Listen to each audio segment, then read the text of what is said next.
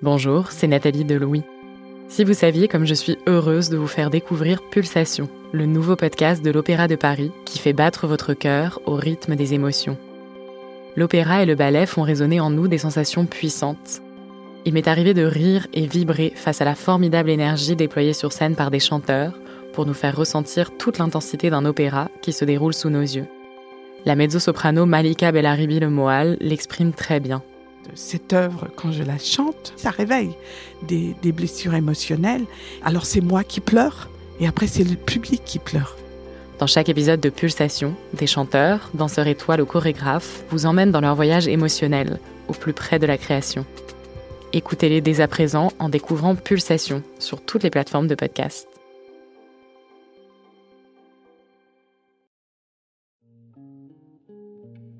Pendant la période de crise que nous vivons, notre podcast change de forme. Nous nous y demandons comment vous vivez vos émotions pendant cette période de confinement. Et nous interrogeons des experts et des expertes pour nous aider à décortiquer tout ça.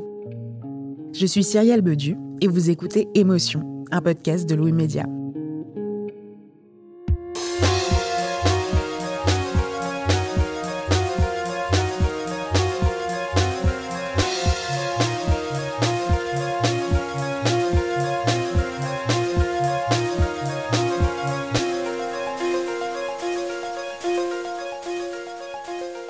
Quelque temps, j'ai lu sur le site du Huffington Post un article écrit par la journaliste et blogueuse Fiona Schmidt qui s'intitulait Le confinement n'est pas une compétition, arrêtons de nous culpabiliser. Il parlait de la pression de l'injonction qui avait, selon l'autrice, explosé pendant le confinement. L'injonction à ne pas grossir, par exemple, dont on parlait dans un récent épisode d'émotions confinées, les injonctions à produire des choses, à tirer profit de la moindre seconde disponible pour organiser, ranger, classer, trier, rattraper, anticiper, optimiser. Ces injonctions qui mèneraient inévitablement à nous faire ressentir de la culpabilité quand on ne se montrerait pas à la hauteur. Doris, une auditrice d'émotion, nous a justement envoyé une note vocale qui allait dans le sens de cet article et de ce que ressentent beaucoup de gens en ce moment.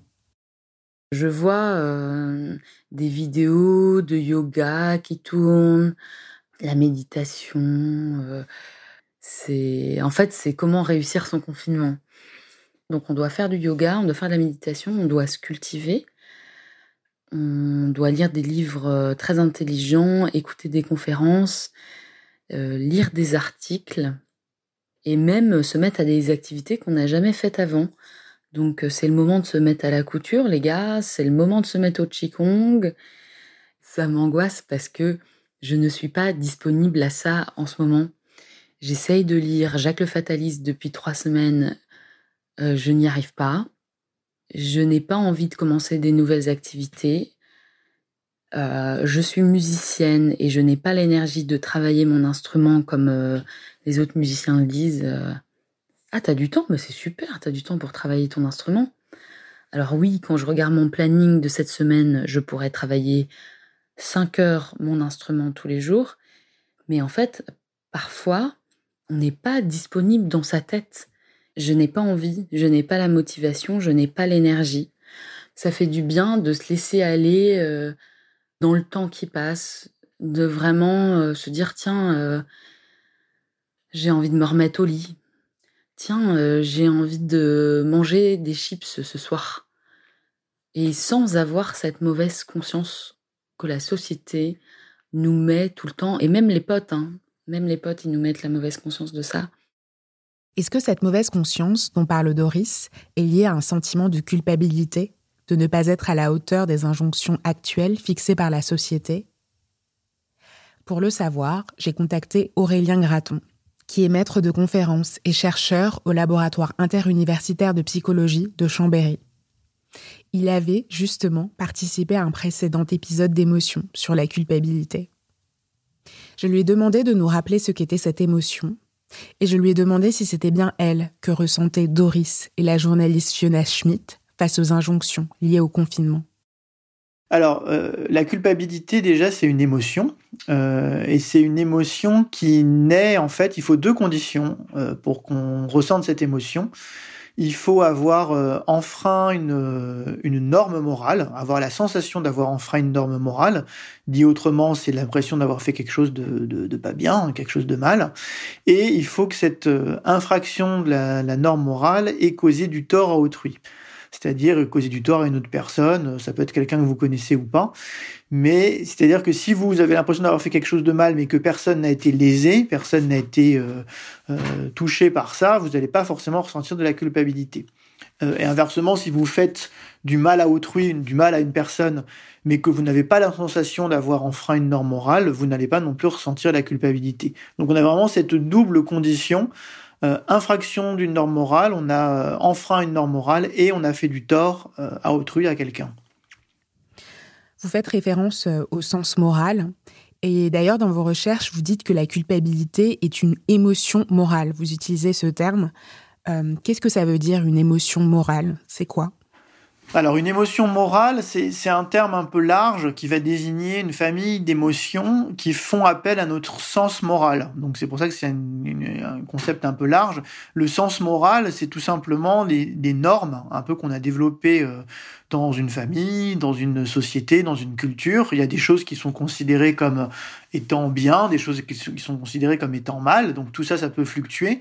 Et dès qu'on va avoir euh, des émotions qui surviennent en rapport à ces normes morales, on va les qualifier d'émotions morales. Donc il y a la culpabilité euh, qu'on vient d'évoquer parce qu'effectivement on va euh, enfreindre une norme morale et faire du tort à autrui, mais ça peut être aussi la honte. La honte c'est on a enfreint une norme morale et on, et on, on, se sent en fait disqualifié par la société, on se sent un individu euh, plus très fréquentable, plus très valable, et dans ce cas-là, on a plutôt envie de se cacher, on a envie de disparaître, c'est l'émotion de honte, mais ça peut être aussi des émotions positives. Si on fait quelque chose qui est valorisé moralement, si on fait quelque chose de bien, euh, en langage de tous les jours, on va pouvoir euh, ressentir de la fierté, qui est aussi une émotion morale.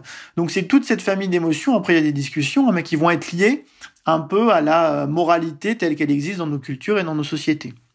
Et en quoi, selon vous, est-ce que le confinement peut être un moment euh, propice au fait de ressentir euh, de la culpabilité? Alors, je pense que le confinement est en effet une période particulièrement propice au sentiment de culpabilité, au fait d'éprouver de la culpabilité. Ça peut s'expliquer par le fait que hum, on a des injonctions en fait pendant le confinement, on a des injonctions à être euh, si on est parent, si on a des enfants, à être devenir du coup euh, euh, instituteur, institutrice, donc à assurer des cours, l'école à la maison. On a une injonction à euh, être effectivement continuer de travailler en télétravail par rapport à nos, employeurs euh, et on peut ressentir un sentiment de culpabilité dans le fait de ne pas être à la hauteur de ces euh, de ces engagements. Il y a un autre phénomène peut-être plus indirect qui est euh, un sentiment de culpabilité qui peut survenir par la sensation pour ceux par exemple qui ne sont pas malades ou qui sont en bonne santé de, bah, d'être en bonne santé d'être chez eux euh, et de pas en faire assez peut-être pour euh, les personnes qui euh, par rapport aux soignants par rapport aux personnes qui sont malades. Euh, donc on, on, va être en fait dans cette euh, infraction de la norme morale de l'injonction morale qu'on aurait d'aider autrui de, de, de, bien réussir à travailler et de causer du tort indirectement à la société. On en revient aux deux éléments de la définition de la culpabilité qu'on évoquait hein, le commettre du tort euh, à autrui et puis enfreindre une norme morale, causer du tort à la société en étant justement euh, calfeutré chez toi, chez soi, confiné chez soi et pas sur le terrain en train d'aider les gens ou de sauver les gens. Si on parle du fait de ne pas avoir l'impression d'en faire assez ou de se mettre un peu en compétition avec son, voisin, euh, pour moi, mais après c'est une interprétation aussi personnelle, on n'est plus exactement dans l'émotion de culpabilité. On va être dans des sentiments proches, on peut être dans l'irritation, on peut être dans la frustration, euh, on peut être dans la, peur de, manquer, de passer à côté de quelque chose, ce qu'on appelle le FOMO aussi maintenant, le fear of missing out, c'est-à-dire le fait de, de, passer à côté de choses. Mais la culpabilité, telle qu'elle est en tout cas définie dans la littérature psychologique, il y a vraiment cette idée que on va quand même causer du tort à autrui. Alors après, il y a des exceptions. Hein. C'est vrai qu'on peut ressentir de la culpabilité vis-à-vis de soi-même, par exemple, si euh, on est, je prends un exemple, si on est au régime et que on va craquer devant un hamburger, euh, on peut ressentir une forme de culpabilité, alors même qu'il n'y a pas de, il n'y a pas d'autre personne qui est concernée hein, dans le comportement. Donc ça, ça peut éventuellement jouer par analogie. Mais, mais là, la culpabilité pendant le confinement, pour moi, la, la vraie, si on peut parler comme ça, émotion de culpabilité va naître si vraiment on a l'impression de pas faire quelque chose ou de faire quelque chose qui fait du tort à une autre personne. Si ça nous concerne nous à titre individuel sans qu'il y ait euh, une entreprise, la société, la collectivité, l'école, peu importe qui soit concerné, on n'est peut-être pas vraiment dans un ressenti de culpabilité. Et donc, si on reste sur euh, l'aspect moral de cette émotion, sur le fait qu'on la ressente euh, quand on a l'impression d'avoir causé du tort à quelqu'un d'autre, est-ce qu'on peut se dire du coup que hum, la culpabilité est une émotion qui a un rôle de régulateur dans notre société alors la culpabilité a, totalement une fonction régulatrice dans la société. C'est pour ça que parfois on entend il faut surtout pas se sentir coupable, il faut se débarrasser de la culpabilité. Bah, c'est pas aussi simple parce que heureusement qu'on éprouve de la culpabilité de temps en temps. Heureusement que les enfants, euh, lorsqu'ils grandissent et lorsqu'on les élève, ils, commencent justement en grandissant à éprouver de la culpabilité, parce que c'est une émotion qui permet de se rendre compte qu'on a fait quelque chose qui, était réprouvé par la société, qui n'était, pas bien, et surtout qui va nous permettre derrière de réparer. C'est-à-dire que le, comportement associé à la culpabilité, c'est la réparation. C'est-à-dire que si j'éprouve de la culpabilité, je vais avoir tendance à chercher une façon de, réparer euh, l'acte pour lequel de la culpabilité, voire même un acte complètement euh, décorrélé de mon émotion. Mais en tout cas, je vais agir dans un sens plutôt altruiste, plutôt prosocial. Donc c'est pour ça qu'on dit aussi que cette émotion, c'est une émotion régulatrice, c'est une émotion prosociale, c'est une émotion qui a une vertu positive dans les sociétés, parce qu'elle permet justement d'encourager ces comportements altruistes d'entraide ou autres. Donc éprouver, pourquoi est-ce qu'on éprouve la culpabilité? C'est pour être bien intégré dans la société, ne pas se faire rejeter, continuer d'avoir des comportements qui vont être valorisés socialement parce que c'est nécessaire à notre survie d'être dans l'entraide, d'être dans l'altruisme. Donc en fait, il y a derrière l'émotion qu'on va qu'on va éprouver, il y a aussi toute une dimension d'intégration sociale qui est importante. Et du coup, est-ce qu'on peut aller jusqu'à dire que la culpabilité est une émotion positive? C'est une émotion qui a des vertus sociales, c'est pas pour autant que c'est une émotion positive, hein. dans le sens où ça reste une émotion négative. Éprouver de la culpabilité, c'est quelque chose de désagréable. Ça crée une tension, ça crée un état euh, qui fait qu'on n'a pas envie de se sentir coupable. Et c'est justement parce qu'on n'a pas envie de se sentir coupable qu'on va chercher des échappatoires, on va chercher des façons de réparer, par exemple, de s'engager dans un comportement altruiste pour faire diminuer ce ressenti de culpabilité qui est désagréable. Euh, il peut arriver qu'on se fasse effectivement submerger par l'émotion. Autant à un petit peu de culpabilité, à bon escient, je dirais, c'est régulateur, ça nous permet de se rendre compte qu'on a mal agi ou autre. Autant en éprouver de façon permanente, de façon débordante, ça va devenir quelque chose de délétère. Pourquoi? Parce que justement, on n'aura plus la capacité d'adopter des comportements, euh, de réguler l'émotion, euh, de réparer pour faire diminuer les sentiments de culpabilité. Donc on rentre dans une espèce de, de, de cercle vicieux. Là, dans l'exemple du confinement, par exemple, il y a une, situation que je trouve assez intéressante. C'est alors qu'on peut analyser de plusieurs façons, mais on pourrait à la limite la voir aussi sous l'angle de la culpabilité. C'est les applaudissements à 20 heures du personnel soignant. On peut imaginer que c'est une, forme de culpabilité qu'éprouvent certaines personnes de ne pas justement être sur le terrain, de ne pas euh, pouvoir aider euh, plus, peut-être concrètement, dans ce cas-là, on peut pas réparer directement, hein, on peut pas, on peut pas y aller parce qu'en plus on a, on n'a pas le droit hein, de sortir de chez soi quand on n'est pas euh, soignant. Donc, bah, on va trouver une, une, autre forme de comportement. Donc là, ça peut être bah, se retrouver à plusieurs, euh, applaudir sur les balcons pour extérioriser un peu ce sentiment. C'est une lecture possible, c'est pas la seule explication. Euh, il y a d'autres explications justement en termes de psychologie sociale à ces applaudissements, mais le fait d'extérioriser comme ça de la culpabilité peut, peut être une des formes d'explication. Merci à Doris et à Aurélien Graton d'avoir participé à cet épisode.